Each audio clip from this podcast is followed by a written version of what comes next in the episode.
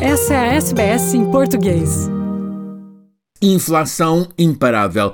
Os cidadãos de grande parte dos países, com os da Europa na primeira linha e em grande escala, já estão a pagar o que se poderá chamar de imposto de guerra.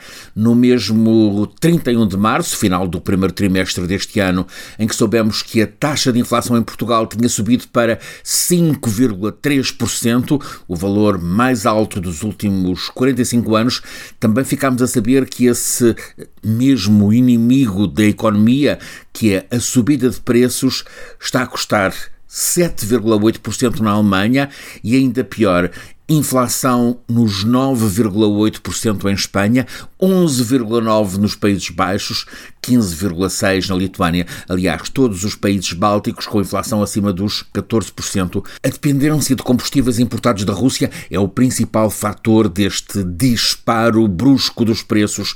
Malta é o país europeu que em março teve a taxa de inflação mais baixa, 4,6%, seguindo-se a França, praticamente empatada com Portugal. A França tem 5,1%, Portugal 5,3%.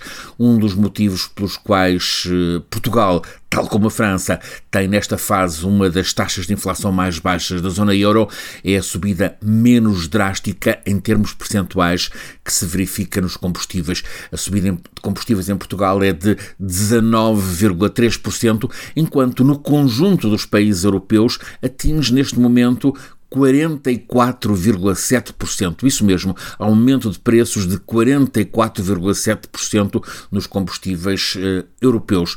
Portugal tem alta componente de energia renovável, importa o gás natural da Argélia e da Nigéria, não da Rússia. A França também depende muito pouco do, dos combustíveis russos.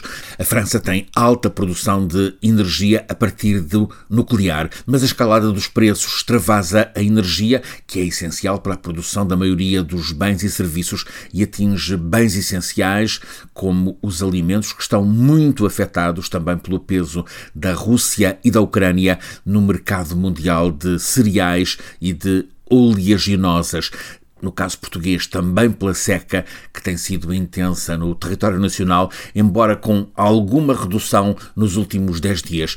Os preços dos produtos alimentares não transformados subiram em Portugal 5,9%. Isto significa que estão a subir também acima da média geral dos preços no país, penalizando as famílias mais pobres. Já se sabia que a pandemia tinha deixado inflação pela queda de produção de tantos componentes que são importados e pela redução da disponibilidade no sistema de transportes, sobretudo na rede marítima. Agora, esta guerra de conquista de Putin faz transladar para toda a economia, portanto, para todos nós, o efeito da escalada de preços dos combustíveis. A inflação está em toda a Europa em valores como não se via desde a crise dos combustíveis nos anos 70 do século XX. Quer ouvir mais notícias como essa? Ouça na Apple Podcasts, no Google Podcasts, no Spotify ou em qualquer leitor de podcasts.